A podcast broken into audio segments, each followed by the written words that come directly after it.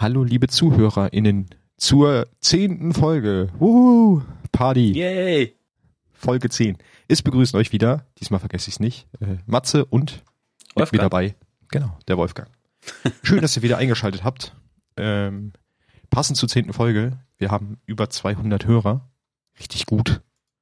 Äh, freut uns, dass das so gut ankommt und wir kriegen auch fleißig immer äh, ein bisschen Feedback zumindest äh, über bestimmte Kanäle, aber dazu kommen wir später noch. Was erwartet uns heute, Wally? Ja, wir haben eine, den letzten, momentan den letzten Scharteil. Genau, so muss man es eigentlich sagen. So Den momentan letzten. Es wird ja ähm, vermutlich äh, mehr werden, dann, wenn die nächste Erweiterung rauskommt. Ja, Wenn wenn wir so lange durchhalten, aber ich denke schon. natürlich. Ähm, genau, dann haben wir natürlich jeder ein geheimes Thema. Wir haben die Xenophage als Waffe der Woche, das haben wir ja schon angekündigt letzte Woche. Äh, machen wir auch tatsächlich vor der Schar, weil das quasi ja Chronologisch. chronologisch besser reinpasst. Mhm. Und ähm, ja, am Anfang noch ein paar News und ein Feedback zu einem Tweet. Genau, das Ganze fassen wir jetzt unter die neue Kategorie Newsflash zusammen. Äh, war Wolfgangs Idee. Kommt jetzt jede Folge am Anfang, Mhm. Wo so aktuelle News rund um Destiny äh, durchgebrettert werden. ja, was haben wir denn da als Newsflash? Genau. Das Wichtigste, das Sunsetten wird gesunsettet. Da, da, da. Genau, Sunsetting abgeschafft. Haben sie im neulich in dem Post, war das ein This Week at Bungie? Nee, äh, das war ein, ähm, das war ein außer der Reihe Post, ne? Ja, wie, wie heißt es? Äh, Update, der Weg zu die Hexenkönigin quasi. Ach ja, so ein, stimmt. So ein So ein State, Roadmap-Ding. State of Destiny Ja, von, State of the Game. ähm, wie heißt der? Joe Blackburn, das ist quasi der Assistant Game Director und war früher ein Raid-Entwickler oder der- ein Raid-Leiter sozusagen. Ja, da haben sie das gedroppt, dass praktisch alles, was jetzt gesunsettet, also was noch unter Sunsetting fällt, das heißt auch alles aus dieser Season, was ein Ablaufdatum hat, behält das Ablaufdatum auch. Aber alles, was dann in der nächsten Season kommt, hat kein Sunsetting mehr. Genau, wobei wir da, das ist noch ein bisschen unklar, wie da genau so, ja, die stimmt. Worte sind. Ja, ja, da haben wir ein bisschen Wie genau der Wortlaut das, ist, da ich glaube, das sehen wir dann, wenn die nächste Season kommt. Genau. Aber selbst wenn, fände ich ist ja auch egal, ob das jetzt diese Waffen aus dieser Season schon mitzählen oder nicht. Wird auf jeden Fall besser. Ohne Die. Frage, kann man die Felvent das noch benutzen oder nicht? Da, da, da. Genau. Das ist die Frage, die alle beschäftigt. Vor allen Dingen die, die ab und zu mal PvP spielen. Was ändert sich noch? Es gibt keinen ähm, keinen so harten Powergrind mehr. Ab nächster Season gibt's nur noch die 10 Pinnacle-Level, also diese 50 mächtigen Loot-Level sozusagen, die fallen weg. Äh, man kann quasi direkt mit den Pinnacle-Quellen anfangen zur nächsten Erweiterung. Haben Sie denn eigentlich auch geschrieben, ob Sie die mächtigen Lootquellen dann überhaupt noch haben? Also ich meine, weil die haben ja dann nur noch Bewandtnis, also nicht mehr so richtig Bewandtnis, Gute Frage. ne? Wenn du nur noch Pinnacle Drops Ja, dich das hat, mehr, weiterbringen. hat mehrere Auswirkungen. Wenn du jetzt zum Beispiel nur noch die 10 Level hast, dann könnten sie theoretisch auch die Großmeister-Feuerproben äh, oder wie es wie es im Deutschen heißen sie, glaube ich, anders. Spitzenreiter-Feuerproben irgendwie früher bringen oder so. Ja, das stimmt. Ähm, aber mal wird Ja, du hast halt allgemein eine längere äh, Endlevel-Phase in der jeweiligen Season, ne? Weil die Leute halt diese eine Woche oder was weiß ich, nicht mehr oder zwei Wochen, um die mächtigen Loot-Level zu generieren, nicht mehr haben. Genau. Was noch angekündigt worden ist für nächste Season, ist die gläserne Kammer als Raid, kommt wieder, äh, überarbeitet natürlich. Ähm, Für die einen Spieler kommt er wieder, für die anderen ist er komplett neu. Es wird auch eine Großmeisterversion kommen von der gläsernen Kammer später in der Season. Und die ersten 24 Stunden, nachdem es ja ein wiederkehrender Raid ist, ist ein bisschen anderes Rennen um World's First sozusagen, weil es gibt ähm, die, das Team, das quasi gewinnen will, muss nicht nur den Raid abschließen, sondern auch äh, eine bestimmte Liste Triumphe abschließen. Wobei ich mir da vorstellen kann, dass die Triumphe vielleicht auch ausschauen, macht den Raid so, wie er gedacht ist und nutzt nicht irgendwelche Cheese, die schon bekannt sind von früher oder so. Möglich, es, ja. Es ist ja manchmal herausfordernder für einen Raid, ihn so zu machen, wie er gedacht ist, als Da haben wir ja spaßigshalber neulich auch in der Stammgruppe drüber gesprochen, dass dann zum Beispiel sowas wie äh, Last Wish Endboss wäre für mich dann halt auch mal ganz neu, weil den kenne ich gar nicht ohne Cheese. Du und 98 Prozent aller Spieler. Genau. Nahe treten. Genau, und was noch festkommt, ist die Rüstungs, äh, wie heißt das? Äh, ja, Transmog in WoW. Ähm, Genau, Verwandlungssystem, Genau, Rüstungssynthese du kannst heißt halt, du, genau, du kannst praktisch Rüstungsteile zu Ornamenten umwandeln mit einer bestimmten Währung bei Ada, glaube ich. Ada One, ja, genau. Genau, Die Ada One kommt dafür Ada wieder, One. sag ich mal, also sie ist ja noch im Spiel, aber da kriegt sie wieder einen, eine Bewandtnis. Genau, die macht dann so ein Rüstungsumbausystem. bisschen angeteasert, weil die, die Season gibt's, oder war das letzte Season? Letzte Season war es äh, Achso, da war es das Set, ne? ja, es, äh, generell Schwarze war das Waffenkammer Everversum sehr ja. schwarze Waffenkammer lastig, ja. Stimmt, es gab für jeden, es gab die Sparrow, glaube ich, auch und das komplette Rüstungsset auf jeden Fall, was im Stil der schwarzen Waffenkammer gehalten ist. Und ansonsten, Ah ja, es gibt eine Abstimmung für Halloween, ganz wichtig. Ja. Wollt ihr lieber Murlocs oder lieber Drachen sein? Waren's Drachen? Ich glaube ja. Nee, Dinos. Monster oder. Dinos, Genau, Monster oder Dinos. genau. Ich weiß gar nicht, wo das, wahrscheinlich auch bei Twitter verfügbar, ne? Ich habe gar nicht nachgeschaut, wo sie die Abstimmung starten oder ob die auf der Homepage ist. Ja, ich glaube schon. Ihr könnt quasi bei äh, Bungie hat angekündigt, sie hat zwei Rüstungssets vorgestellt, also zwei Konzepte für das Halloween-Event in dem Jahr und ihr könnt quasi ein bisschen abstimmen, wie ähm, was euch lieber gefällt. Und tatsächlich ist es so, das habe ich heute ähm, zum Zeitpunkt der Aufnahme, dann seht ihr mal, wann wir aufgenommen haben, habe ich es retweetet. Genau, auf Twitter habe ich gesehen, dass der DMG04, der englische, einer der englischen Community Manager von Bungie selber, ähm, das geteilt hat und sehr erstaunt darüber war, dass Team Dinos und Team Monster sogar in den Twitter-Trends war auf Platz drei oder vier. Sehr gut. Also ich muss auch gestehen, da oute ich mich gleich, ich bin Team Dino. Nee. Ich habe zwar viel WoW gespielt und ich mag Murlocs, aber ich finde die Dino-Rüstung cooler. Ach was, ich finde die Köpfe schon voll scheiße, also ich bin Team Monster. Ja, aber ich finde die gerade die Monsterköpfe sehen doch voll schlimm aus. Gerade guck dir mal das vom Warlock an. Das sieht doch also Fischmenschen-Alarm hoch 10. Nee, nee, nee. Aber ich glaube, das schreit auch nach äh, Kommentaren auf Twitter dazu. Genau, könnt ihr euch gern Ich äußern. weiß, ihr könnt ja, genau. Und bei Twitter sind wir gerade auch noch bei einer ganz wichtigen Geschichte, ähm, die ich jetzt einfach hier nochmal kurz anmarker. Wir haben ja, letzte Folge war ja mein geheimes Thema ähm, Redesign von Items. Und Wally hat ja was über Namen gesagt, über Spielernamen. Im Zuge dessen habe ich dann einige Tage nach Veröffentlichung der Folge, weil ich euch erstmal Zeit geben wollte, die Folge zu hören, ähm, zwei Twitter-Umfragen, beziehungsweise keine Umfragen, zwei Posts, wo ihr drunter in die Kommentare mal reinhacken solltet, welche Namen ihr so habt, kennt, lustig findet und auch wie ihr zu dem Redesign steht. Und da ist leider noch gar kein Feedback drauf. Also wenn ihr Bock habt, äh, mit uns irgendwie zu interagieren, das Ergebnis greife ich dann auch wieder auf, dann äh, guckt gerne bei d2lorecast vorbei. Da machen wir regelmäßig jetzt auch so äh, Community-Krempel, um äh, ein bisschen mit euch mehr zu interagieren und ein bisschen mehr Feedback von euch zu kriegen. Und dass das gut funktioniert, da kann ja Wally jetzt was zu sagen. Genau, es gab einen Twitter-User mit dem Namen Krustenkäse. Also Krustenkäse sei gegrüßt. Danke, dass du uns das äh, Thema äh, zugeworfen hast.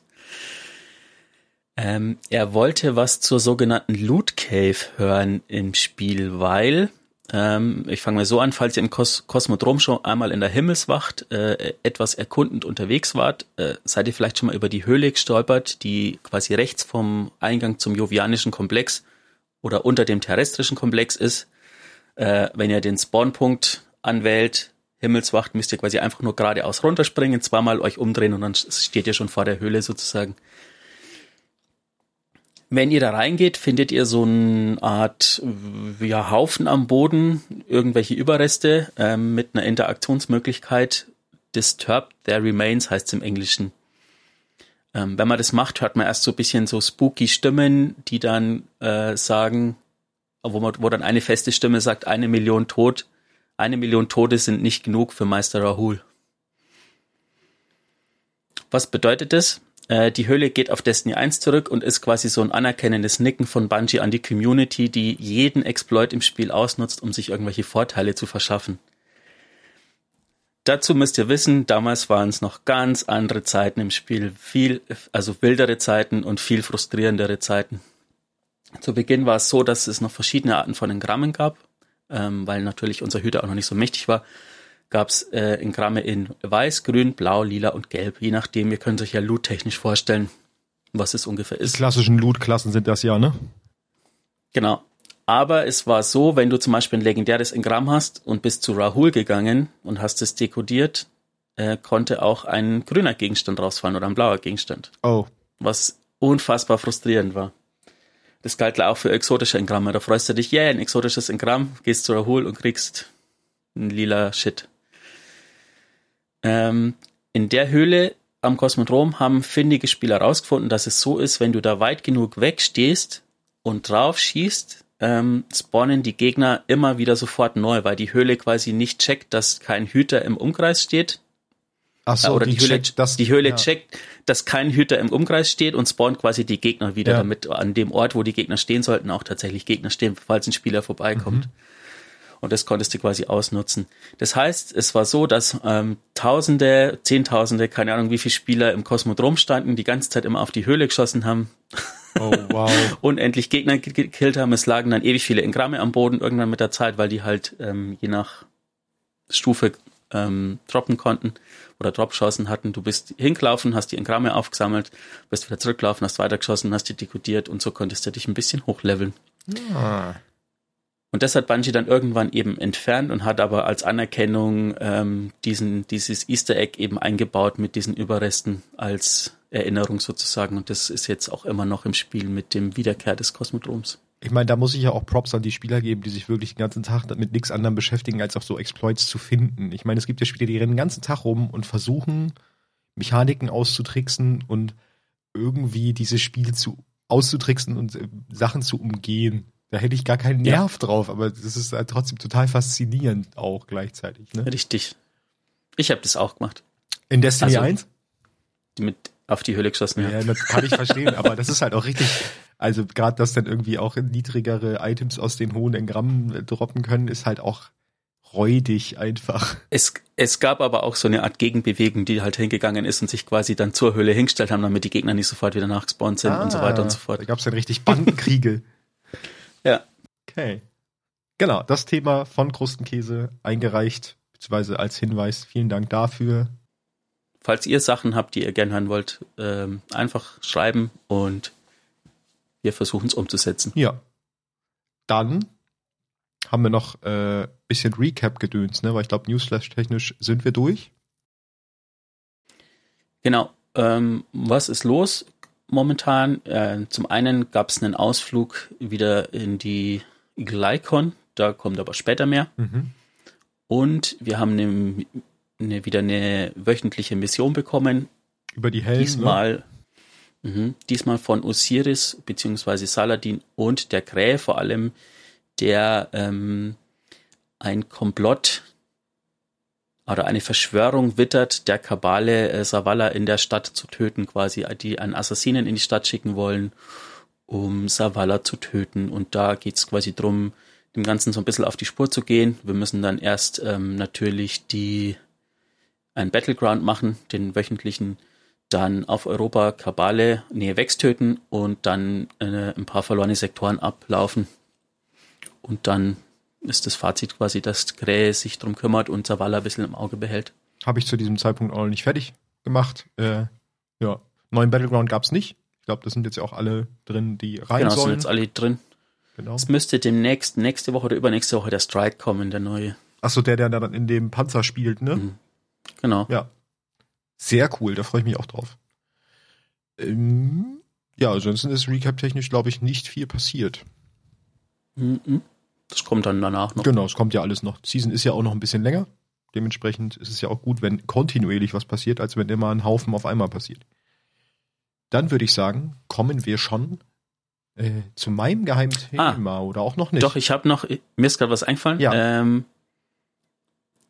wenn ich jetzt überlege, wann das veröffentlicht wird, habt ihr vermutlich noch eine Woche Zeit. Ähm, es ist ein neuer Glitch aufgetaucht im Spiel und zwar die 12-Mann-Raids. ah, stimmt, ja. Und äh, zum Zeitpunkt der Aufnahme hat Bu- Bungie quasi in This Week at Bungie gesagt, ja, wir sehen das, ähm, aber wir wollen das jetzt nicht sofort entfernen, wir arbeiten dran, äh, wir lassen euch das noch, aber spätestens wenn die Großmeister-Dämmerungen Wochen, äh, Dämmerungen kommen, ich glaube am ist das nicht irgendwie 13. Kann das sein? Nee. 23. März 23., ähm, wird es gepatcht, dass man quasi in diese, in diese Spitzenreiter-Feuerproben nicht mit zwölf Mann rein kann, weil momentan kann man mit zwölf Mann sogar in Dämmerungen rein, nicht nur in Raids. Ja, aber Raids sind, glaube ich, echt, also ich muss das auch noch mal machen. Das sieht sehr, sehr verlockend aus, 12-Mann-Raid. Also sie sagen, äh, wir sehen das, macht's ruhig. Äh, wir werden es aber patchen, aber wir wollen es jetzt nicht sofort instant. Ähm, und sie warnen aber auch, dass es halt Aktivitäten gibt, die könnt ihr zu zwölf machen, aber es kann halt sein, dass unvorhergesehene Dinge passieren, weil es halt nicht drauf ausgelegt mhm. ist. oh, wow. Gut, jetzt aber fertig. Jetzt kommen wir zu meinem Thema. Und mein Thema besteht aus zwei Dingen. Ähm, ich habe mir überlegt, dass ich eventuell in Zukunft immer mal wieder dieses Thema hervorkrame. Und zwar geht es um Destiny Apps im Grundlegenden, also um Begleit-Apps. Heute aber um eine besondere, weil ich da die Beziehung zur Destiny-Lore oder es gibt, sage ich mal, für die Destiny-App auch Lore im Destiny-Universum. Und das fand ich einen sehr coolen Umstand, dass ich dachte, da müssen wir mal drüber sprechen. Und zwar geht's um unseren französischen Freund, den Charlemagne Infobot. Ähm, die App selber ist ja sowas wie eine Datenbank äh, und hat gleichzeitig auch eine Discord-Bot-Funktion. Das heißt, man kann sie auf seinem Discord-Server einfliegen und kann dann über diesen Bot ähm, Statistiken abrufen zu allen möglichen Aktivitäten, zu PvE, PvP, äh, Trials, Dungeon-Abläufe, Raid-Läufe, alles Mögliche. Zusätzlich hat der Bot natürlich auch eine, eine Homepage. Da sind dann noch so zusätzlich interessante Dinge drauf wie Maps von den PvP-Arenen, die man dann als Callout-Maps, also als, ne, der kennt man ja alle aus CSGO oder was weiß ich noch, dass man halt alle sprechen gleich, praktisch die gleiche Sprache, wenn sie von der Karte reden. Ähm, und auch Analysen über Itemnutzung und wer welche Siegel schon hat. Also das ist halt einfach übelst viel Destiny-Nerd-Stuff, was man da abrufen kann. Das Interessante bei dem Charlemagne aber im Verhältnis zu manch anderen ähm, Destiny-Apps ist, dass der Charlemagne auch in der Destiny-Welt auftaucht. Und zwar äh, ist die Namensgebung auf den Warmind Rasputin zurückzuführen. Ich steige in die ganze Geschichte mal mit einem äh, mit einem Zitat ein. Ich hatte recht mit der Existenz von Charlemagne, nicht nur damit, was es war. Hätten wir diese Nachforschung nicht angestellt, wüssten wir nichts über Submines. Gesagt von Tyra Karn. Denn Charlemagne ist in Destiny ein Submind des Warminds Rasputin, also ein Subnetzwerk. Lange Zeit wurde allerdings geglaubt, dass sich, es sich bei Charlemagne um ein eigenständiges Kriegsnetzwerk handelt, ähm, bis dann irgendwann äh, Tyra Khan entdeckt hat, dass es nur ein Teil von Rasputins Netzwerk ist, also nur ein Subnetzwerk. Die hat nämlich jahrzehntelang nach dem Tresor gesucht und äh, Rasputin hat irgendwann eine Bedrohung auf dem Mars erkannt und eine Bedrohung seines Kerns erkannt und hat dann sofort die Kontrolle über Charlemagne übernommen, um sich selber zu verteidigen. Dann war halt klar, das ist kein Kriegsnetzwerk, sondern nur ein, ein Subnet sozusagen. Genau. Ein bisschen Trivia als Hintergrund noch dazu. Charlemagne ist auch schon, äh, oder beziehungsweise der Begriff tauchte auch schon in der sehr frühen Ursprungsgeschichte von Destiny auf, von Destiny 1 denn es wurde, äh, er wurde im Pre-Alpha-Marketing-Material erwähnt, in dem behaupt wurde, dass äh, Spieler einen Splitter seiner Kernintelligenz zurückholen sollen im Zuge einer Quest. Letztendlich hat er es aber nie in die finale Version des Spiels richtig reingeschafft, nur so mit so ein, zwei Side-Hints. Es gibt nämlich den Ort, also nee, es gab, es sollte den Ort Charlemagne's Vault geben im Staubpalast. Da sollten die Spieler eigentlich auch die Dorn bekommen. Er hat sich dann, äh, es wurde allerdings dann doch nicht umgesetzt. Es gibt allerdings einen kleinen Hinweis auf diesen Ort im Spiel, denn es gibt eine Bemerkung des Geistes, der sagt, dass der Staubpalast einst der Warmind vom Mars beherbergte. Was genau das dann wäre, also wo genau Charlemagne gemeint ist mit. Und zusätzlich gibt es einen Gegenstand im Spiel, nämlich einen Upgrade-Knoten, der die Buchstaben CHLM enthält, was durchaus auch für die Abkürzung für Charlemagne äh, stehen könnte. Genau. Und kleiner, noch anderer Side-Fact, äh, Charlemagne ist das Englisch, die englische und französische Bedeutung für Karl der Große. Äh, den man oh. ja auch kennt. Das habe ich noch dazu gefunden. Ähm, genau, und das fand ich an sich ganz spannend. Es gibt ja viele Destiny-Apps. Einige haben auch wirklich Destiny-Bezug, aber die hat, finde ich, einen sehr besonderen Destiny-Bezug. Und ich glaube, ich werde ja, Homepage dann, ist ja? warmind.io. Genau, warmind.io, da ist die Homepage, wenn ihr drauf gucken wollt. Ähm, ja, tut seinen Dienst auf jeden Fall, der gute Bot, äh, auf dem Discord auch. Und das würde ich dann immer mal wieder machen zu einigen Destiny-Apps, weil da gibt es doch einige spannende da draußen, die äh, mhm. auch, sage ich mal, das Destiny-Leben erleichtern und bereichern. Und das wäre es auch schon zu meinem Thema. Wusstest du das, Wally, mit dem, mit den, äh, dass es den Charlemagne ja auch im Destiny-Universum gibt? Ja. Ah, okay. Hätte mich auch gewundert, wenn nicht. Also man muss dazu sagen, Wally ist der größere Lore-Nerd von uns beiden, der zumindest schon mehr Lore weiß und kennt aus dem Spiel. Aber es liegt, glaube ich, auch daran, dass er Destiny 1 gespielt hat. Teilweise. Aber das fand ich ja. äh, eine sehr coole Geschichte. Und dann würden wir jetzt schon zur Waffe der Woche kommen, ne? Wenn ich es richtig sehe. Das könnte etwas brennen. Genau. Es gab nur Dunkelheit, bis es Licht gab. Erneut. Zum dritten Mal. Ich wusste es. Ich wusste, ich würde eines Tages zurückkehren. Doch diesmal war ich etwas anderes. Etwas nicht Menschliches. Es war nicht meine Wahl, natürlich nicht. Diese verdammte Schar. Sie wollten mich nicht nur töten. Sie wollten über mich an mein Licht rankommen es aus meiner Seele ziehen für ihre kranken Experimente. Aber diese Idioten haben es vergeigt. Sie haben nicht nur mein Licht genommen, sondern alles, inklusive Seele. Ich bin noch ich, nur nicht mehr da, das Ich, das ich kannte, das mit zwei Armen und zwei Beinen. Ich bin jetzt etwas kleineres. Aber ganz ehrlich, das macht nichts. Das Feuer in mir, es kam auch. Und jetzt wütet es mehr als jemals zuvor. Die Narren haben keine Ahnung, was sie getan haben und welchen Preis sie dafür zahlen werden. Ich werde meine Rache bekommen. In diesem Leben, nicht im nächsten. Omar Agar. Und das war die Lore zur Xenophage. Und damit sind wir schon direkt bei der Waffe der Woche. Ich würde sagen, über Omar Agar sprechen wir später noch. Erstmal wieder so Hard Facts zur Weapon. Mhm. Äh, Xenophage, exotisches Maschinengewehr im Powerslot, 120er Feuerrate. Hat die Perks, erstmal der intrinsische Perks, Pyrotoxin-Geschosse, feuert mächtige Explosivmunition. Und dazu hat es noch äh, Messsucher. Durch Wirken mit dieser Waffe wird der Wirkbereich erhöht. Mhm. Und dann noch weiterer Lauf, Großkalibergeschosse und Kompositschaft. Und damit auch unendlich viel Reichweite.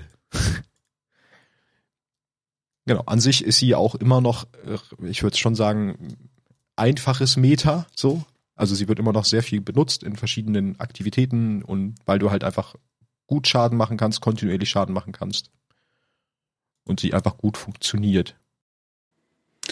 Genau, am Anfang war es überhaupt nicht so, weil die Waffe tatsächlich am Anfang nicht so viel Schaden gemacht hat und jeder sich nur gedacht hat, was zur Hölle ist das Ding eigentlich? Es ähm, spielt sich wie so ein, wie so ein, wie heißen diese Geschütze? Ähm, kommen jetzt nicht drauf, aber es ist ganz merkwürdig. Ähm, krittet auch nicht. Nee, genau. Sondern macht einfach nur Schaden und irgendwann haben sie dann die Waffe um 50 Prozent gebufft und seitdem kann man sie tatsächlich gut und für vieles benutzen. Und zusätzlich kamen ja, glaube ich, auch sowieso noch Maschinengewehr-Buffs, weil die Maschinengewehre an sich zu dem Zeitpunkt, wo das Spiel, äh, wo die Xeno ins Spiel kam, auch nicht die stärkste Waffenklasse waren. Ja, das kann sein, ja. Genau. Ja, und seitdem wird sie eigentlich sehr viel genutzt. Ja. Wollen wir ein bisschen was zur Quest erzählen? Ja, wobei ich mir da tatsächlich nicht mehr sicher bin, wie es momentan ausschaut mit der Quest, was man momentan noch dafür machen muss, ob man sie tatsächlich noch in dem nicht. Umfang machen muss oder nicht. Aber als sie kam, war es tatsächlich eine sehr coole Quest. Ja, und die Quest stand in Verbindung, achso, genau, wir haben die Waffe der Woche auch an diesem Zeitpunkt eingefügt in dem Ablauf heute, weil sie halt in direktem Zusammenhang mit der Grube steht und die Grube ja unser letztes Mal, unser letztes Kapitel war in der Char-Story, deswegen passte das ganz gut. Und da startet nämlich äh, die Quest nicht, aber da geht sie später hin. Die Quest startet nämlich auf dem Mond und zwar mhm. innerhalb des Bergfrieds ist es ja, glaube ich. Mhm. An der Location, wo äh, Eris immer steht, wenn du die Weekly-Aufgabe bei ihr abgibst. Im, da steht sie auf so einem Balkon vor der Pyramide und da gibt es eine Kiste, die man zum Start der Quest öffnen muss. Um diese Kiste öffnen zu können, war es zumindest damals so. Ich weiß nicht, ob die halt überhaupt noch aktiv ist. Wahrscheinlich aber schon, weil der Mond ist ja noch da. Ähm, muss man vier Statuen rum nacheinander aktivieren und dann kann man die Kiste aufmachen und damit startet man die Quest. Und die geht dann los mit dem ersten Schritt, der heißt Tritt aus der Dunkelheit hervor. Genau, da musste man im Anker des Lichts äh, brennende Sphäre aufheben. Es gab quasi so einen Ort, wo so eine Schale war, wo so eine brennende Sphäre drauf war. die musste man zu fünf oder sechs anderen Schalen bringen, Sechs, also die dann in ja. einer gewissen Reihenfolge ablaufen. Ähm, was, ja, das war ein netter, lustiger Schritt. Und tatsächlich ähm, war das, glaube ich, auch so, dass die, die Quest damals einfach so aktiviert worden ist. Und das heißt, die Community gemeinsam sich durchgerätselt Mhm. hat durch die Quest. Die wurde auch, ja genau, die wurde einfach so aktiviert, das stimmt. Dann kamen wir zum Schritt zwei Pfadfinder. Da müssen wir in alle vier äh, Lost Sectors, also verlorene Sektoren auf dem Mond und ähm, jeweils am Ende des jeweiligen Sektors nach dem Boss geht halt, gehst du ja meistens durch so einen Shortcut wieder zum Anfang und irgendwo in dieser Area war in jedem der Sektoren ein Runenschalterrätsel. Ähm, da war so eine Runenmatrix, 3x3 und über dem, über der Matrix war eine von diesen Scharrunen angezeigt und du musstest praktisch dafür sorgen, dass diese Neuner Matrix alle Symbole dem Symbol, das Symbol matchen, was oben drüber angezeigt wird. Und du konntest das Symbol ändern, indem du auf ein Symbol schießt, dann hat sich das Symbol und alle umliegenden Symbole kreuzweise haben sich mitgeändert. So, da aber überall ein anderes Symbol angezeigt wurde, musstest du halt eine gewisse Reihenfolge schießen oder sehr, sehr lange drauf rumballern, bis du dann letztendlich äh, alle Symbole gleich hattest. Was halt auch so eine kleine Rätselkomponente gegeben hat. Ich meine, Genau, ich glaube, de den Schritt gibt's momentan nicht mehr im Spiel. ah, okay. Also den gab's damals nur, als die Quest rauskam, glaube ich. Ah. Gut, dann wissen wir nicht, was wir zum Zeitpunkt jetzt dafür tun müssen. Aber danach ging es dann auch schon runter in die Grube der Ketzerei mit dem Schritt 3 Abstieg. Der war relativ simpel noch, da musstest du einfach nur den ersten Encounter abschließen, dann war der Schritt auch geschafft. Mit Schritt 4 äh, Entdeckung kam dann wieder ein Zusatz dazu. Und zwar bei dieser Area, wo diese drei Gänge sind mit den Ogern, wo man die Kugeln sammeln muss, um die Schale aufzumachen am Eingang zum nächsten Encounter, ähm, ist ja links dieser grüne Abgrund. Und an diesem grünen Abgrund gibt es ähm, eine, es gibt ein Schar-Symbol, mit dem man interagieren kann und dann tauchen so unsichtbare Plattformen, also dann, dann erscheinen Plattformen, über die man springen kann, zu einer Schale wieder, die wir ja schon kennen, mit so einer brennenden Sphäre drin. Mit dieser Sphäre müssen wir dann einmal genau auf die andere Seite des Encounters, nach ganz rechts, wenn man in den Encounter reinstartet. Dort steht nämlich eine Tür, die man vorher eigentlich zwar gesehen hat, aber nicht für voll genommen hat. Äh, an der Tür sind rechts und links zwei Feuerschalen wieder, die kann man entzünden und dann öffnet sich die Tür und man geht praktisch einen Weg, den man vorher noch nicht gehen konnte in der Grube.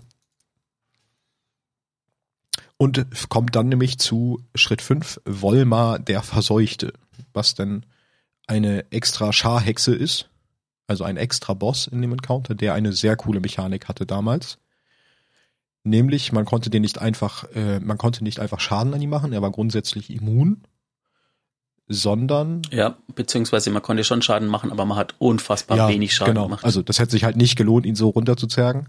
Es gab in dem Bossraum vier Altäre, vier verschiedene. Und man konnte in der Raummitte eine Sphäre immer aufheben. Diese Sphäre hatte, konnte dir, also hat dir einen Buff gegeben. Es gab vier unterschiedliche Sphären und damit auch vier unterschiedliche Buffs. Die hießen feuriges Grauen, tosendes Grauen, Abysselvergeltung und neutrales Grauen. Dann musstest du mit dieser, ähm, mit diesem Buff und dieser Sphäre jeweils zu dem passenden, ähm, zu dem passenden Altar laufen, die dort danken und dann hast du deinen Buff praktisch behalten und konntest mit dem dazu passenden Element in Anführungsstrichen auf dem Boss Schaden machen. Denn ähm, die ersten drei, feuriges Grauen ist Solar, tosendes Grauen ist Arcus und Abysselvergeltung ist Leere, sind die drei normalen Grundelemente des Lichts. Das heißt, danach konntest du entweder mit einer Waffe oder auch mit einer Ulti, die dazu passt, Schaden auf den Boss machen. Und das neutrale Grauen ist Kinetik, also steht für Kinetik. Das heißt, da konntest du dann mit Kinetik-Munition Schaden am Boss machen. Genau, und das äh, war halt dann so ein bisschen, du musstest halt ein bisschen gucken, wer hat welche Waffen dabei, welche Elemente, wer nimmt welche Kugel, zu welchem Zeitpunkt hat jemand gerade eine Solar-Ulti voll, dann sollte er die Kugel nehmen und so. Das war halt dann schon ein bisschen kniffliger dadurch. Und vom, vom Power-Level war es so, dass der Boss tatsächlich der stärkste im, im, in der Grube war. Also der war vom Lichtlevel sogar höher wie der, wie der Endboss, wie Solmark. Genau, und dazu waren halt auch nicht, dazu kamen auch noch immer laufend Ads dazu. Also der Boss war, hatte schon in sich damals auch für das Power-Level. Genau, und dann letzter Schritt, geh zu Eris zurück und hol dir die Waffe ab. Genau, wenn ihr die Waffe benutzt, wenn man sich die genauer anschaut, kann man feststellen, dass sie beim Nachladen, da klappt die so ein bisschen auf, äh, so einen gelblich-orangefarbenen Kristall enthält. Äh, und der enthält einen Scharkäfer und genau dieser Käfer enthält eben die Seele Oma Agas. Das war, Oma Agar war einer aus Ares Feuerteam, das auf dem Mond äh, von Grota und seiner Schar besiegt und gebrochen wurde. Genau, das Herz von Grota entzog Oma Aga sein Licht, der wird gefangen genommen und eben in die Grube der Ketzerei gebracht. In der Grube findet man auch die Überreste von Kasis, dem Geist von Oma, ähm, und in einer verborgenen Kammer äh, in Kristall gefangene Käfer, die Ares eben als Überreste von Oma Aga identifiziert und eben dann mit Hilfe von dem, was wir ihr bringen, äh, die Xenophage herstellt sozusagen. Ja, wo man dazu sagen muss, das war nicht beabsichtigt, der Schar Oma Agas Seele mit zu transferieren, sondern die wollten praktisch nur das Licht entziehen, um halt die Käfer zu nähren. Äh, dass die Seele mit transferiert wurde, war fehlerhaft und das sollte so eigentlich gar nicht sein, weil dann passiert halt genau das, dass er praktisch uns hilft, in Gestalt eines Scharkäfers äh, die Schar zu vernichten. Das, Genau, das und kann die- die Schar ja nicht wollen. Die Xenophage ist quasi eine der sogenannten lebendigen Waffen in Destiny. Vielleicht können wir es ja so machen, wenn ihr noch andere kennt, twittert uns doch auf d2lorecast. Und dann machen wir Und, vielleicht ähm, die lebendigen Waffen jetzt nach und nach als Waffen der Wochen. Genau. Aber erstmal ähm, schauen wir mal, ob ihr sie kennt und ob ihr sie uns twittern könnt. Genau. Das wäre auch schon alles zur Waffe der Woche. Das ist an sich auch eine sehr interessante Lore hinter, finde ich. Mhm. Äh, hatte ich auch gar nicht so auf dem Schirm. Also ich wusste, dass da dieser Käfer drin ist, aber als ich mich mit der Lore beschäftigt habe, war ich dann doch ganz schön baff. Wie cool sie ist. Ja, ich habe sie gern äh, benutzt. Also ich sage, ich benutze gerade die Vergangenheitsform, weil ich sie gerade, das ist eine der Waffen, die habe ich irgendwie so oft benutzt. Die versuche ich gerade so wenig wie möglich zu Ja, benutzen. man hat sie ein bisschen irgendwie. über, ne? Das stimmt. Ja. Gebe ich dir recht. Und da würde ich ja von da aus direkt in die Waffe der Woche switchen. Äh, in die Waffe Nee, der Woche, in- Char Teil 5. Und endlich, wir haben es geschafft, nach, ich weiß nicht, ja gut, fünf Folgen jetzt mit der, eine Folge dazwischen noch Kabal, also seit zwölf Wochen, wenn wir alle zwei Wochen eine Folge bringen, sind wir jetzt mittlerweile damit beschäftigt, uns über die Schar zu unterhalten mit einer kurzen Unterbrechung. Und jetzt sind wir endlich an dem Punkt, wo wir sagen können, wir machen jetzt Schar bis heute geschichtlich und sind dann einfach auf dem aktuellen Stand, was dieses Volk angeht. Genau. Was geschah denn so noch mit der Schar? Was letzte Woche geschah, äh, wir haben aufgehört, haben wir ganz schon gesagt, in der Grube. Das war unser letzter Encounter, wo wir ähm, als allerletztes noch gesagt haben, warum Sulmak immer noch bekämpfbar ist. Der lustige Twist mit der Nekromantie. Und der nächste Punkt auf der Liste wären jetzt die Seraph-Bunker, wobei der auch relativ schnell abgehandelt ist, weil die Seraph-Bunker, also im, im Zuge der Season, war die Schar eigentlich nur Teil des Bunkers auf dem Mond als Gegner. Sonst war da aber keine Schar-Story so wirklich während des äh, Mhm. Events mit der Allmacht. Jetzt fällt mir der Name der Season fällt mir nicht ein. Ihr, ihr kennt das ja. Äh, Season of the War meint, nee, ähm, Ist auch egal. komm, Season-Namen, wer merkt sich das schon? Davon gibt es zu viele. genau. Und der nächste Punkt wäre dann ja die Interferenz. Der Himmel ist weit, aber seicht. Die Tiefe ist grenzenlos, aber erstickend. Es gibt einen anderen Weg. Nokris. Nach Absturz der Allmacht bestätigt die Vorhut die Ankunft der Dunkelheit, in dem Pyramiden auf verschiedenen Welten auftauchen. Genau, Eris Morn geht dann äh, auf, zur Pyramide auf Io, um zu erfahren, was die kann. Die Kommunikationsversuche werden jedoch von Safatun gestört und da kommt nämlich der Twist zur Schar, die die Übertragung der Pyramide stört und Besessene schickt, um einzugreifen, da Savatun natürlich daran interessiert ist, die Pyramide selber für sich zu nutzen und nicht zulassen kann, dass andere ihr dazu vorkommen. Ähm, wir machen uns daraufhin auf den Weg, Eris zu retten, die langsam äh, den Kampf gegen die Schar verliert. Es gelingt allerdings, die Macht der Hexenkönigin zu überwinden, als äh, Eris am Baum der Silberflügel einen Samen der dunklen Macht findet. Und da sind wir ja eigentlich schon direkt im Start der Season mit der Interferenz. Das ging ja da los Mhm. mit der Quest an dem Baum. Nachdem sie zur Stadt zurückgekehrt ist, fleht sie Savala an, nicht weiterzugehen. Aber Eris ist trotzdem entschlossen, herauszufinden, was Savatut, was Savatut, was Savatun und die Dunkelheit wollen. sie kehrt zurück zu ihr und stellt fest, dass es dort vor Schartruppen wimmelt. Äh, wie er oben Was, Sava, tust du denn da? Jede Folge, jede Folge muss ein Versprecher Oh, der Woche sorry. drin sein. Das ist so gut. Sorry. Ja, alles gut. Ich hätte das gleiche gemacht. Äh, wir erobern daraufhin den Baum zurück. Eris nutzt den Samen der Silberflügel, um die Sendung der Pyramide zu empfangen. Und das war ja dann dieses Ding, wo jede Woche konnte man die machen, so wie jetzt halt auch die Glykon-Quest. Und jede Woche hat man dann praktisch eine neue äh, Botschaft der Dunkelheit entschlüsselt. Mhm. Auf dem Weg in den Hof von Savatun erfahren wir, dass es Nokris wieder da ist, unser altgeliebter Nokris, und im Dienst von Savatun steht. Er wurde von seinem Gott verlassen und ist auf der Suche nach einer Bestimmung. Mit einer List hat er es geschafft, in das Reich der Aufgestiegenen einzudringen und dort ist er auf seine Tante gestoßen, die gute Savatun. Tante Savatun. Ich nenne sie jetzt nur noch Tante Savatun. Da beide den Wunsch haben, äh, von der Dunkelheit befreit zu werden, also nein, das klingt falsch, beide haben den Wunsch, durch die Dunkelheit befreit zu werden, nicht von der Dunkelheit, sie sind ja nicht von der Dunkelheit befallen, ähm, stimmt Nokris einem dem Handel, den Savatun ihm anbietet, zu. Nokris gibt daraufhin das Wissen über die Nekromantie, was er ja hat, äh, an Savatun weiter. Im Gegenzug lernte er die Macht des träumenden Geistes. Wobei ich nicht genau weiß, was das ist. Du? Nein. Okay. Wissen wir Ich beide. habe auch gerade überlegt. Wenn das einer von euch weiß, schreibt's uns. Nach mehreren Wochen des Schlüssels, Entschlüsselns der Nachrichten gelingt es uns, Nokris zu konfrontieren, um Savatuns Einmischung zu beenden. Äh, Da stellen wir uns dann ihm, das war der, die Abschlussquest sozusagen, wo wir gegen Nokris gekämpft haben. Trotz, bitte? Ja, ich, äh, sorry, ich, ich, ich, wir wir nehmen mit Webcam auf, müsst ihr wissen, und ich gucke gerade voll irritiert über das, was Matze gerade gesagt hat. Ähm, aber da werde ich später noch mal drauf zurückkommen, wenn ich mit der Story von der Glykon, das passt gerade irgendwie voll. Ich habe gerade so ein paar Gedankendinger gehabt. Okay. Trotz der Magie schaffen wir es äh, und der Kräfte ihrer seiner Tante schaffen wir es, äh, Nokris zu töten, diesmal hoffentlich oder vermutlich für immer. Da habe ich mir als kleine Zeitnotiz natürlich Savatuns äh, Intention mal wieder notiert, weil ich glaube fest, dass Savatun Nokris hier völlig bewusst geopfert hat. Also sie ihr war nur wichtig, das Wissen über die Nekromantie sich an, einzuverleiben und Savatun war einfach nur ihr notwendiges Opfer, um das zu erreichen. Nokris, ja. Savatun, glaube ich, also Nokris war für Savatun auch nicht mehr wie für, wie für Oryx, einfach nur Mittel hat zum Scheiße Zweck. gebaut und Ja, und Mittel ja. zum Zweck. Er war halt noch nützlich, weil er noch das Wissen über die Nekromantie hatte.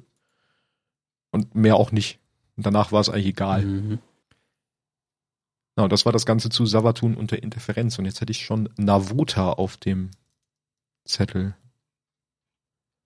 Navota, die Eir-Ausgeburt. Ein Jahr nach der ersten Kommunikation der Pyramiden mit dem Hüter sind die Schar natürlich zersplittert im ganzen System und durch Machtkämpfe zerrissen. Da sorgen wir ja immer fleißig für.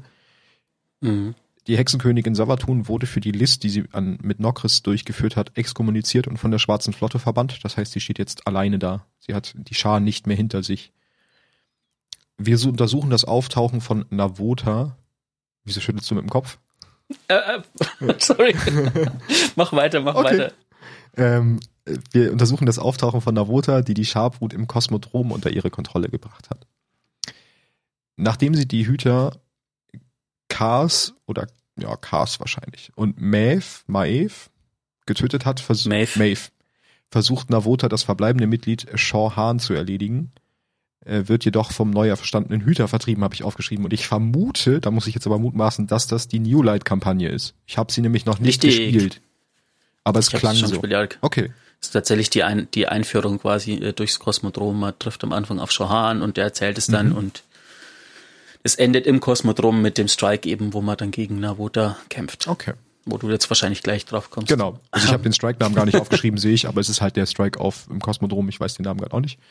Ähm, durch die gezeigte Schwäche war Navota gezwungen, sich innerhalb der Brut zu behaupten, sodass sie sich gezwungen sieht, gegen uns anzutreten. Weil es ja immer was ne, mit Schwertlogik und man muss sein Gegenüber ausmerzen, sonst Mhm. ist man schwach.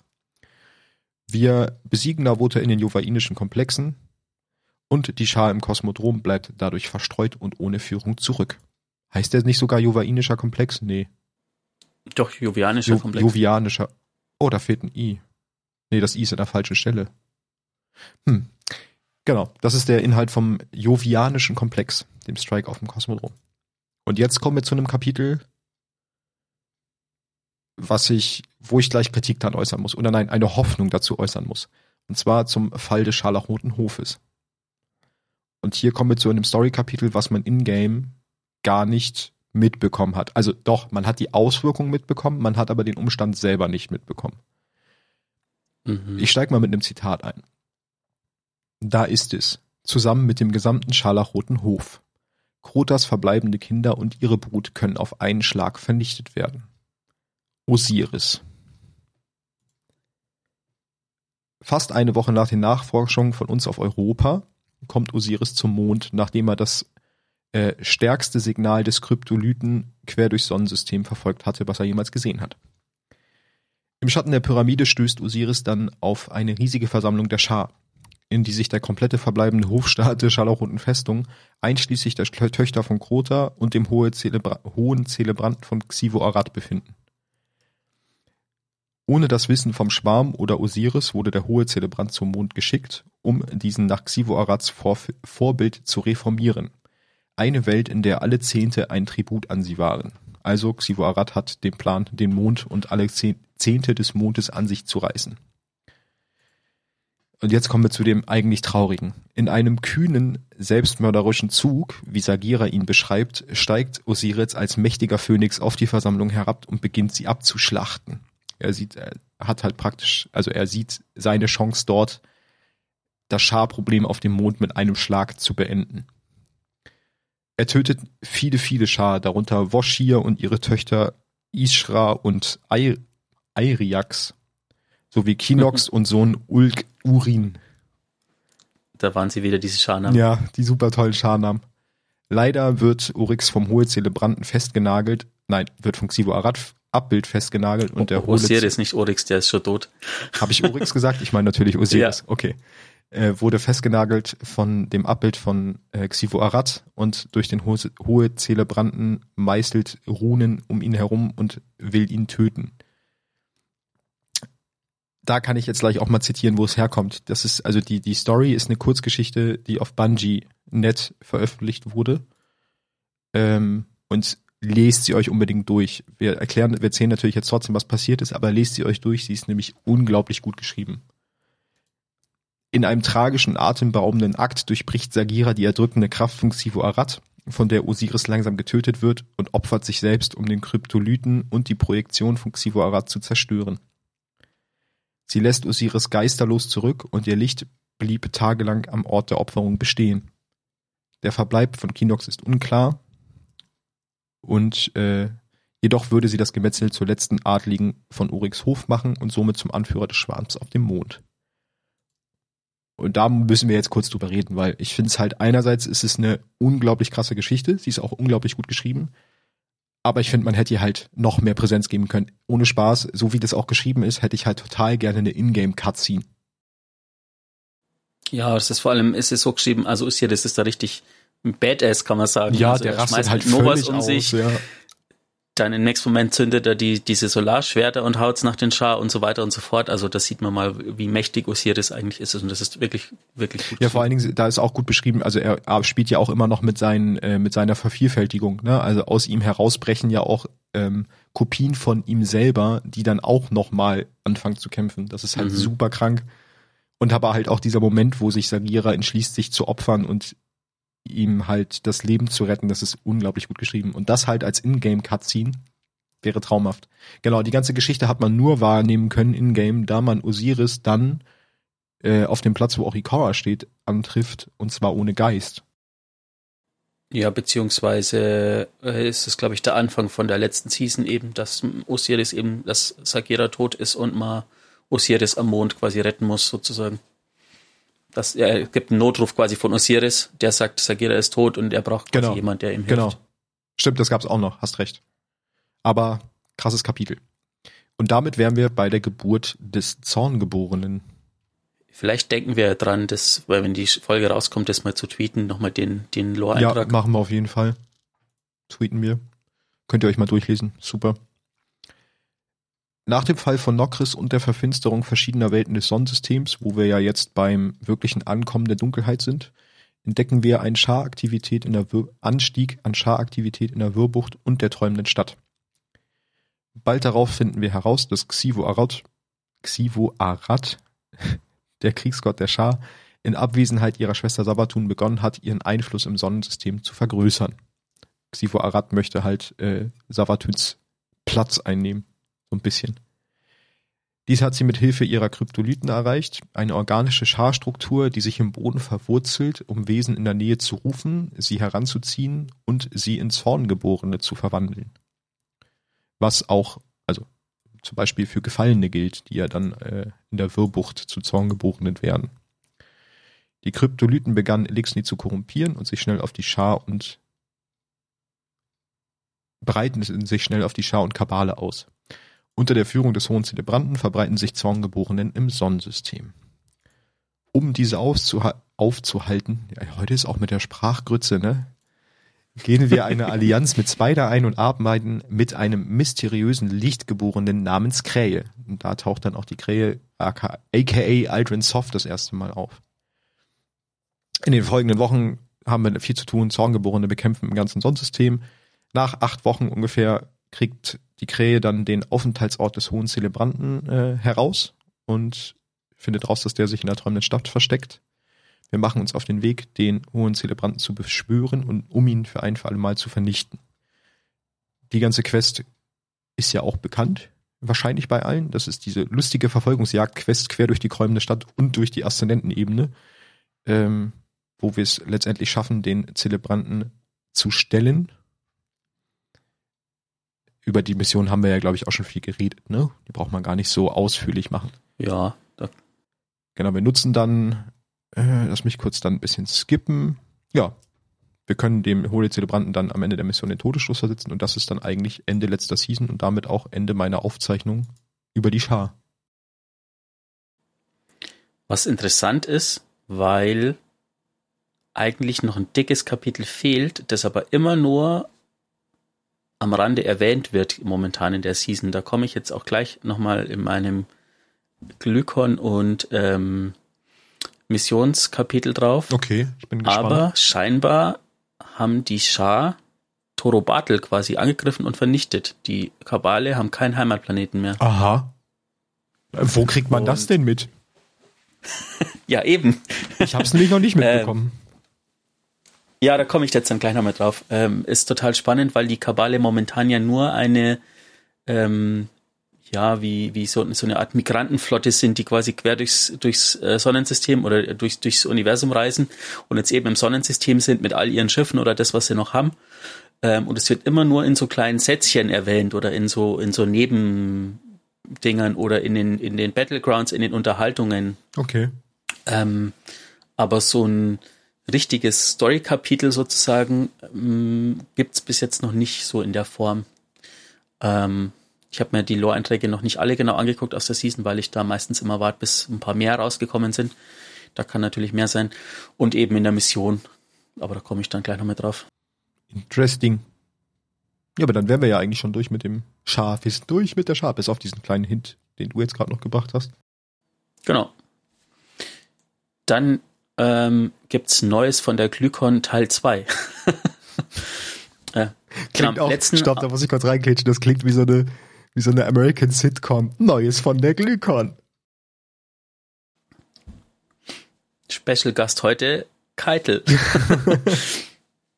Fun Fact, als ich das mir zusammengeschrieben habe, was ich jetzt gleich euch erzähle, ähm, musste ich immer den Namen Keitel schreiben und ich habe, glaube ich, nach dem dritten, vierten Mal habe ich mir gedacht, ach, ich schaff's einfach nicht, die Namen jedes Mal richtig zu schreiben. Ich habe ihn kopiert und habe ihn quasi in Zwischenspeicher und immer mit den Namen schreiben Hast du Steuerung V gedrückt? Einfach, ja, habe ich Steuerung V gedrückt. Wow.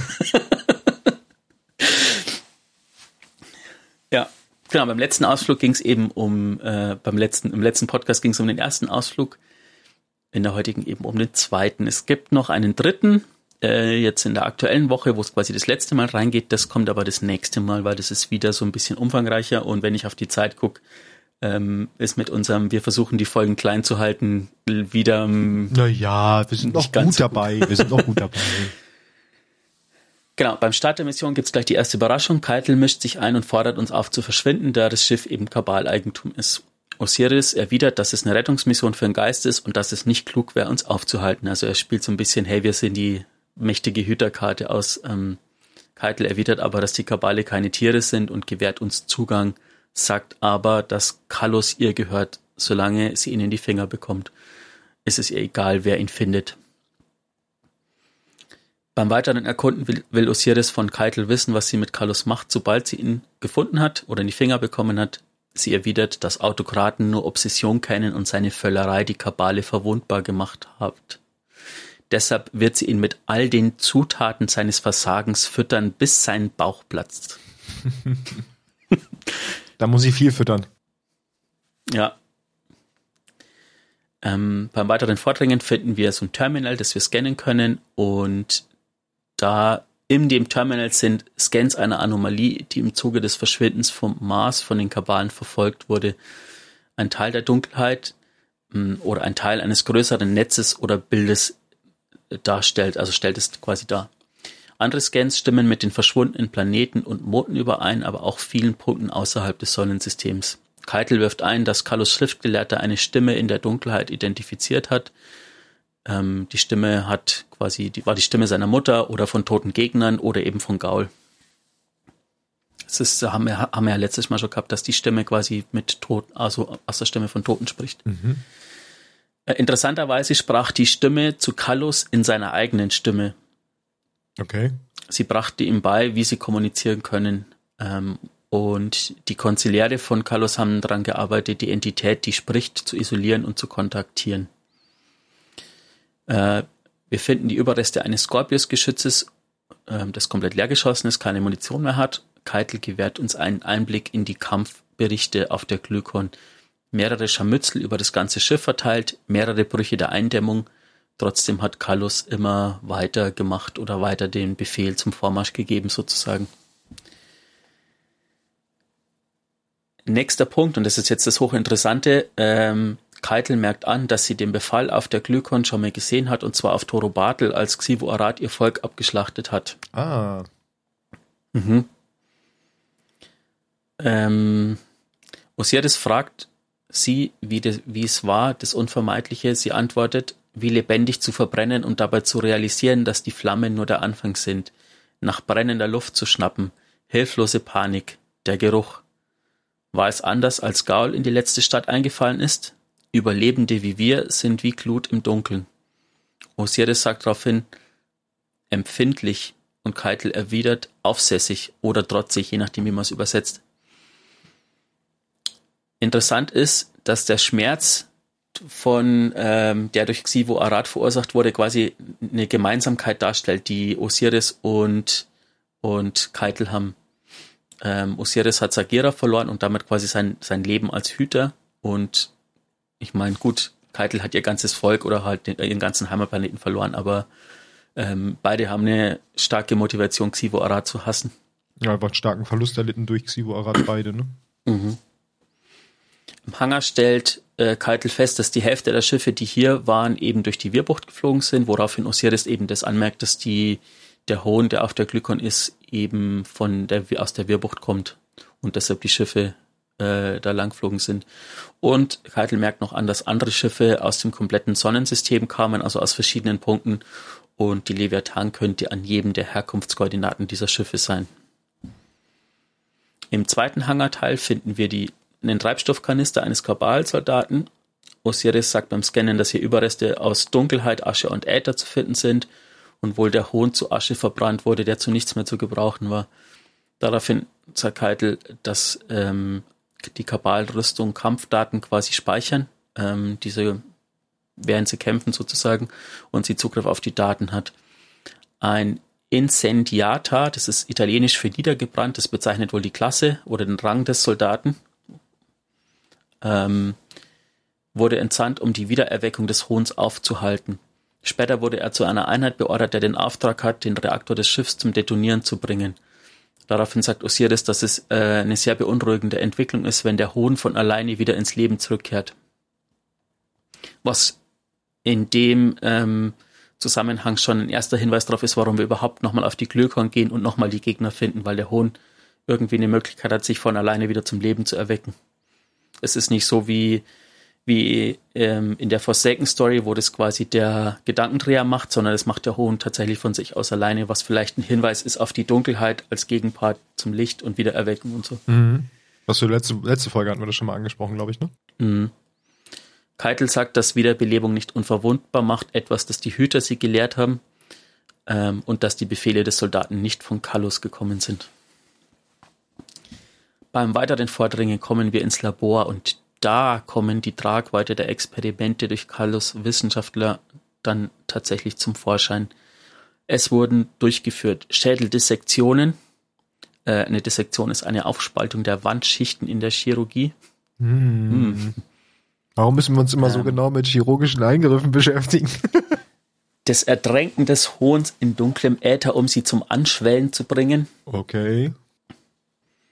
Psione, die telepathische Verknüpfungen in ihrem Gehirn hergestellt haben und sie zu einem kollektiven Bewusstsein verbunden haben. Einfach für mehr Rechenkapazität. Ja, das ist eine super Idee, äh, Dinge, die mit der Dunkelheit zu kommunizieren, auch noch ein kollektives Bewusstsein natürlich, zu verpassen. Natürlich.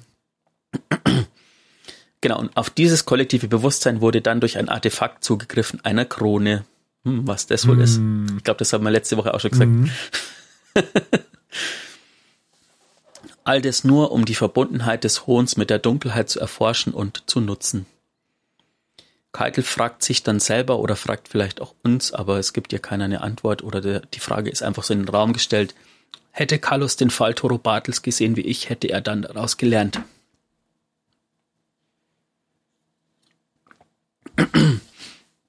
Bei der Durchquerung des Labors hören wir Keitel auf einmal mit jemand sprechen, Nein, du bist verbrannt, ich habe es gesehen. Als Osiris fragt, was sie gehört hat, erwidert sie nur, dass es ein Fehler aus ihrer Vergangenheit war äh, und ob er etwas anderes hört, worauf Osiris sagt, die Fehler meiner Jugend, den Schmerz der Veränderung, unbewiesener Glaube verwelkt durch Logik.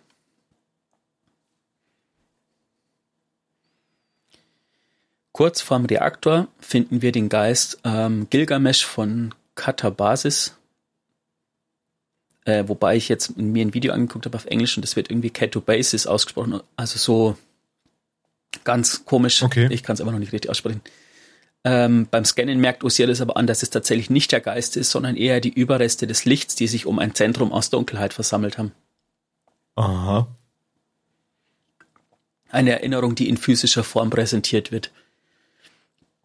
Und hier hören wir das erste Mal die Stimme eben von Katobasis, ähm, Du hast gesagt, dass du das nicht machst. Du hast es versprochen.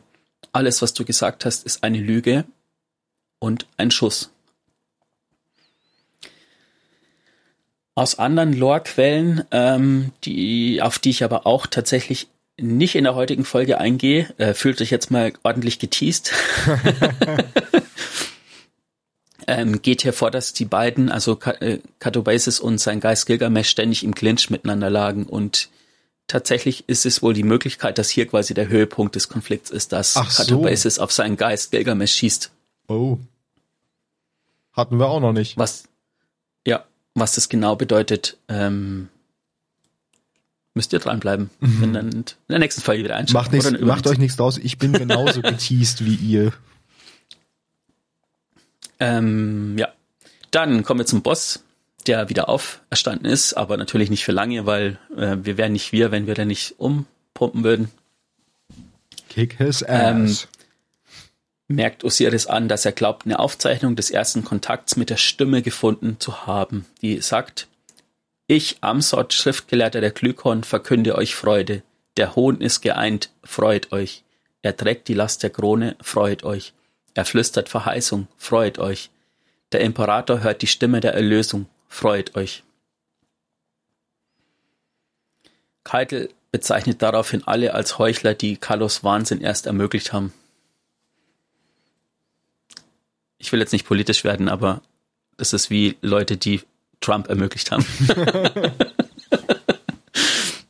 das ist genau eins zu eins. Vielleicht ist es auch tatsächlich so ein bisschen die Inspiration dahinter. Verarbeitung von Weltgeschehen ins Spiel oder so. Aber es ist tatsächlich so, ähm, aber da komme ich jetzt gleich noch drauf. Als wir eben am Leichnam von Katobasis sind, fragt äh, Keitel, was das für ein Ding ist. Osiris sagt, dass das unser verlorener Hüter ist.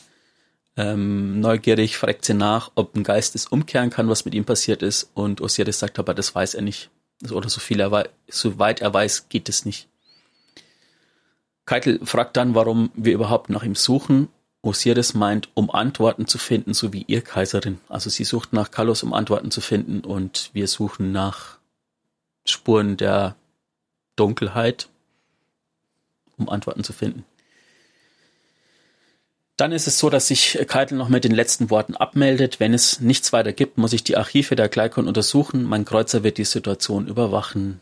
Und da kündigt Osiris dann an, dass wir nochmal zurückkehren werden auf die Glykon. Um, ist es eben ein Teaser auf die Woche drei, also die aktuelle zum Zeitpunkt der Aufnahme, wo dann eben die letzten Lore-Inhalte kommen, weil wir den tatsächlichen Geist noch nicht gefunden haben. Aha. Sehr cool. Was, was bedeutet das jetzt alles? Ähm, das ist jetzt auch der Grund, warum ich vorhin so stutzig war, als du das über Savatun und Nokres gesagt hast, mhm. dass sie quasi versuchen, die Dunkelheit loszuwerden. Ähm, Nee, versuchen sie ja nicht. Sie versuchen ja durch die Dunkelheit, das war das, was ich missverständlich gesagt habe, sie versuchen Befreiung zu erlangen durch die Dunkelheit, also mit Hilfe der Dunkelheit. Ah. Sie versuchen sich zu okay. befreien und wollen dafür die Dunkelheit nutzen. Sie versuchen sich nicht von der Dunkelheit zu befreien. Das kam vielleicht falsch rüber. Ah, ja, okay, dann ist es halt wieder anders aus. Aber insgesamt ist es so, dass seit, ähm, seit der Saison der Ankunft ähm, habe ich das Gefühl, dass sich dieses, dieses Destiny-Universum in so ein Schachbrett verwandelt hat. Ähm, es gibt quasi die zwei Seiten, Licht und Dunkel, also hell, äh, weiß und schwarz. Ähm, und da bringen sich gerade die Figuren in Stellung. Und die bringen sich aber anders in Stellung, als, als man äh, erwartet. Auf der Seite des Lichts sammeln sich immer mehr Figuren, die wir früher bekämpft haben. Mhm. Wie zum Beispiel bei den Gefallenen eben Mitrax für das Haus des Lichts und Varix. Ähm, für die Kabale eben Keitel, die in der Mission ja mit uns zusammenarbeitet und ähm, auch immer mehr zum Vorschein bringt, dass sie eigentlich tatsächlich wirklich mit uns zusammenarbeiten will und dieses ganze Gekläsche, den Krieg mit den Kabalen, die wir gerade haben, ja einfach nur eine kulturelle Sache ist. Ja, sie muss einfach Stärke zeigen, ne? Sie kann halt nicht einknicken vor uns sozusagen. Aber man hört halt die Verzweiflung raus, weil halt einfach die, die äh, Kabale, dieses mächtige Volk sozusagen, hat keinen Heimatplaneten mehr und ist jetzt quasi gestrandet. Ähm, und es scheint so, als ob die eben auch quasi auf die weiße Seite sozusagen wechseln. Ja. Auf der anderen Seite, ähm, oder Prinz Uldren zum Beispiel, der ja, jetzt äh, als Hüter wiedererweckt worden ist, den wir auch bekämpft haben. Die Krähe. Auf der anderen Seite versammeln sich Figuren, für die wir auch früher gekämpft haben. Also wir haben ja, ich meine, es gibt Raids, wir haben für Kallus äh, quasi ständig irgendwelche Sachen auf der Leviathan gemacht. Der hat uns in seine Menagerie gelassen und mit Loot geködert und was auch immer gemacht. Aber vielleicht waren wir da tatsächlich auch nur ein Experiment. Ähm, und Carlos, der ein merkwürdiges Ziel vor Augen hat und von der Dunkelheit, früher dachte ich, er wird von der Dunkelheit getrieben. Mittlerweile glaube ich aber, dass das nicht im Fluchtsinne gemeint ist, sondern eher im Sinne von, er will zu noch mehr Größe finden, sozusagen dadurch. Ich bin mir da immer noch unsicher bei Carlos. Also, er spricht schon viel dafür, aber irgendwie glaube ich noch nicht dran, dass er wirklich so böse in Anführungsstrichen ist. Also es ist ja Licht und Dunkelheit sind ja einfach zwei verschiedene Seiten und er stellt sich halt auf die andere Seite, was wir jetzt als böse definieren würden. Irgendwie mhm. glaube ich das nicht, noch nicht so ganz. Ähm, dann noch Aramis, die eben die Dunkelheit als Erlösung sieht. So eine Schachfigur, die ja immer noch nicht tot ist, die bestimmt wieder irgendeine Rolle spielt. Die aber ja noch nicht so ganz richtig, also das ist ja weder Licht noch Dunkelheit wirklich positioniert. Ich meine, klar nutzt sie die Dunkelheit, aber sie ist ja nicht der Dunkelheit völlig verfallen. Ja, wobei sie tatsächlich aber das Licht als ähm, fehlerhaft, ne? der, den falschen Weg ja. sieht wegen dem Wirbelwind, dem großen. Ja. Und ich glaube auch nicht, dass sie, dass ähm, eben Kallus der letzte ist, der quasi äh, die Seite wechselt sozusagen. Das glaube ich auch nicht, ne. Ich meine, man kann ja sogar, man kann ja mittlerweile sogar die Frage stellen, auf welcher Seite stehen wir, weil wir haben das Licht zwar als Ursprung, aber mittlerweile nutzen wir die Dunkelheit. Also wir sind eigentlich genau in der Mitte des Schachbrettes zwischen zwei Feldern. Ich bin mir gerade momentan sogar nicht mal sicher, ob, äh, um jetzt mal auf die nächste Erweiterung zu kommen, mhm. die übrigens verschoben worden ist auf Frühjahr 2021, äh, 2022. Ob das nicht heißt, dass wir gegen Savatun kämpfen, sondern eher, dass wir Savatun werden? Nee, ein vielleicht so eine Art Bündnis mit Savatun eingehen müssen, um gegen Xivo Arad zu kämpfen, weil Xivo Arad ja gerade auf dem Vormarsch im Schar-Universum ist. so. Und sogar so weit, dass sie Savat Savatun verdrängt. Ja. Ich meine, Savatun hat sich halt echt ins Knie geschossen mit der Aktion mit Nokris, ne? Dadurch hat sie den kompletten Rückhalt in der Schar verloren. Richtig. Auch möglich. Aber ähm, das ist jetzt pure Spekulation. Wie ganz Kann auch vieles. ganz anders sein. mhm.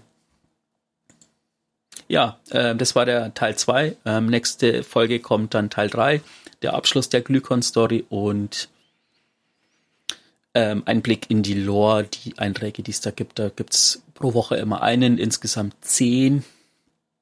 Und momentan gibt's drei oder vier. Sehr gut. Genau. Dann haben wir zu guter Letzt noch mein geheimes Thema. Right. Ich bin gespannt. Ich habe ewig überlegt, ob ich das Thema nicht schon gehabt habe, aber ich habe äh, festgestellt, dass ich das äh, in Teilen quasi in anderen geheimen Themen schon irgendwie verarbeitet habe. Ich bin noch mehr Ähm. gespannt. du kannst so gut in Rätseln sprechen, das macht mich immer nur noch neugieriger. Ich habe mir das Thema ausgesucht äh, aufgrund eines aktuellen äh, äh, Weltereignisses oder vielleicht sogar außerweltlichen Ereignisses. Ihr solltet jetzt das Gesicht von Matze sehen. Ähm, und zwar die Landung der, des Mars Rovers Perseverance auf dem Mars sozusagen. Mhm. Ich habe mir letztens, äh, es gibt so ein YouTube-Video, wo einer diese Bilder, die, die die Sonde in HD sozusagen macht, zusammengeschnitten hat und noch Sekunden eine coole Musik hinterlegt hat. Ähm, und da sieht man tatsächlich quasi Bilder vom Mars, also so richtig scharf und so. Und ich denke mir so, wow, ähm, äh, ja, es ist, es ist, ist irgendwie, finde ich, was Tolles. Auf jeden Fall. Also ich meine, ist ein anderer Planet. Stellt euch vor, die Erde im Jahr 2014. Die Aufregung ist groß, als ein unbekanntes Objekt im Sonnensystem gesichtet wird. Das Mond X getaufte Objekt reist zu Jupiter, Merkur und Venus. Drastische Veränderungen im Planetenklima wurden festgestellt. Als das Objekt zum Mars zurückverfolgt wurde, geschah auf der Erde das Undenkbare. Mit vereinten Kräften stellen alle Nationen eine vereinte Weltraummission Projekt Katamaran auf die Beine um mit der fortschrittlichsten Technologie aller Länder das Objekt zu sichten und mit ihm zu kommunizieren. Okay, ich weiß jetzt schon, worauf es hinausläuft. An Bord sind die Astronauten Jacob Hardy, der Kosmonaut Mia Lova und der Taikonaut Ulysses äh, Schau und die Physikerin äh, Evi Calumet. Die Namen solltet ihr an anderer Stelle schon kennen, weil so hießen nämlich die Pinguine. Oder so hat, ähm, so wurden sie genannt. Am Start der Mission verunglückte Dr. Calumet durch Feuer wegen eines Kurzschlusses. Die Mission wurde um einen Tag verschoben und in Ares One umbenannt. Nach langem Flug war es soweit. Die Crew erreicht den Mars, aber die Verzögerung in der Kommunikation durch die Entfernung lag bei mittlerweile 20 Minuten, sodass sie auf sich alleine gestellt waren. Als sie einen sicheren Landes Landeplatz suchten, gab es eine Fehlfunktion in Triebwerk 3, die Schau und Mialova manuell korrigierten. Hardy konnte das Schiff landen. Sie machte sich zu Fuß auf den Weg. Bereits jetzt ließ sich feststellen, dass die Atmosphäre des Planeten sich verändert hatte. Es zog ein Sturm auf. Als sie einen Berg erklommen, sahen sie das Objekt und konnten ihren Augen kaum trauen. Der Mond, der später der Reisende getauft wurde, ließ es durch seine Kraft regnen und äh, terraformierte den Planeten Mars, um ihn für die Menschheit zugänglich zu machen. Das war das Beginn des goldenen Zeitalters der Menschheit.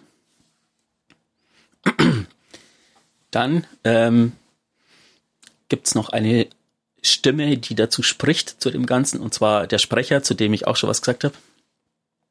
Wir nannten ihn den Reisenden und seine Ankunft veränderte alles. Wir erbauten eindrucksvolle Städte auf dem Mars und der Venus. Merkur wurde zu, zu einem großen Garten. Die Lebenszeit der Menschen verdreifachte sich. Es war eine Zeit der Wunder. Wir blickten in die Galaxis und wussten, es war uns beschieden, im Licht anderer Sterne zu wandeln. Doch der Reisende hatte einen Feind. Eine Dunkelheit, die ihn über ganze Äonen durch die schwarzen Weiten des Alls verfolgt hatte. Jahrhunderte nach dem Beginn unseres goldenen Zeitalters fand uns diese Dunkelheit. Und das war das Ende von allem. Doch es war auch ein Anfang. Und an dieser Stelle kommt euer, unser Hüter ins Spiel. Was das Ganze jetzt war, das war das Intro von Destiny 1. Ähm, ich werde es auch, wenn die Folge online kommt, nochmal tweeten, so ein YouTube-Link. Ist ein richtig cooles Video. Das kenne ich tatsächlich auch. Das habe ich mir im Zuge der, des Destiny gehypt Seins mal angeguckt. Das war sehr cool. Ich muss ehrlich sagen, als ich mir, ich habe mir tatsächlich für Destiny 1 damals die Playstation gekauft. Krass. Ähm, und war am Anfang ein bisschen verwirrt, weil ähm, ich ja gesehen habe, dass das quasi ein Shooter ist. Also ich habe mich nicht so wirklich beschäftigt, aber habe halt diesen Hype mitgekriegt. Mhm. Ähm, und als ich dann das Intro gesehen habe mit den Astronauten und so und diese Musik, also dieses Destiny und ich weiß nicht, weil eine wahnsinnig gute Musik finde ich, also diese, ja. diese, diese Bungee-Spiele allgemein. Ja, diese klassische ähm, auch, ne? Ja, das zieht einen sofort, sofort in den Bann irgendwie. Noch ein Fun Fact dazu. Ähm, es gab einen Reveal-Trailer zu Beyond Light und der eine Hommage an dieses Intro ist. Oder vielleicht sogar in seiner Gesamtheit eben eine Reminiszenz an das Intro. Ähm, am Anfang fliegt das Schiff des Vagabunden quasi raus aus, aus also so ein, so ein Shuttle aus seinem Schiff und es ist genau die gleiche Kameraeinstellung wie die Sonde, die auf dem Planeten Mars ah. fliegt. Ähm, Ares klettert einen Berg hoch, rutscht auch mhm. ab, ist genau die gleiche Kameraeinstellung wie in dem Video, Ach, in dem Intro-Video. Ja, okay, dann ist das aber ja auch äh, sehr bewusst gewählt als Stilmittel, ne? Ja, und in der Gesamtheit kann man sagen, dass das äh, Intro quasi Destiny 1 zeigt, wie das Licht nach Soul kommt. Und der Re Reveal-Trailer zeigt quasi, wie die Dunkelheit als nicht so, aber als nutzbare Kraft nach Soul kommt, sozusagen. Ja. Ist immer wieder spannend, weil dann doch die ähm, Destiny-Kampagne, also nein, die Geschichte von Destiny und die Ursprungsgeschichte ja auch gar nicht so weit weg ist von der unserer Realität. Also die Entstehung, nee, ne? Das ist ja eigentlich unsere Geschichte, nur ein bisschen anders und deutlich weiter nee, in der die Zukunft. Haben ja eben deshalb das Jahr 2014 gewählt, weil es ja das Jahr ist, wo es quasi rauskommt, so, rauskam mhm. sozusagen das Spiel. Aber es passt halt auch noch in die heutige Zeit, gerade auch das mit anderen Planeten erkunden und äh, die Menschheit muss äh, zusehen, weil Planet geht kaputt und solche Geschichten, weißt du, das wird da ja auch mit angesprochen. Ja, ist auch lustig, weil ähm, es gab einen Tweet von, ich weiß nicht, wer das gemacht hat. Ähm, irgendjemand hat behauptet, dass das goldene Zeitalter der Weltraumfahrt sozusagen anbricht und hat es halt als Golden Age und so benannt und dann hat quasi Cosmo, das ist der andere Haupt-Community Manager, hat es quasi geteilt und meint, ah, Golden Age. Ähm, Golden Age incoming. In Anspielung. ja, genau. ja, dann. Ja. Cooles Thema. Fand ich gut. Ist auch auf jeden Fall auf der Lore-Ebene sehr schön, dass wir jetzt auch äh, da das noch mit verwursten konnten, weil das ja eigentlich der Ursprung von all dem ist. Auch mhm. der Ursprung, warum wir diesen Podcast haben, der Ursprung, warum wir uns so gerne mit der Geschichte beschäftigen, der Ursprung von all dem. Das ist doch. Am Anfang war das Intro. Genau. Und das ist doch auch perfektes Ende für die Folge, würde ich sagen. Äh, von uns beiden nochmal wirklich nahegelegt, guckt bei unserem Twitter vorbei. Wir versuchen jetzt auch beide wirklich mehr dort zu sein und mehr dort zu machen. Ähm, wir wollen halt gerne mit euch interagieren da wir zwar gerne auch miteinander interagieren und euch Geschichten erzählen, aber auch sehr gerne äh, Geschichten von euch hören wollen und euer Wissen mit einbringen wollen. Von daher at D2Lorecast. Und sonst würden wir beide euch erstmal eine schöne Woche wünschen oder schöne Wochen. Wir nehmen ja relativ früh diesmal auf. Und dann würde ich sagen, hören wir uns beim nächsten Mal oder hast du noch was Abschließendes? Nö. Dann. Dann würde ich sagen, bis zum nächsten Mal. Augen auf, Hüte.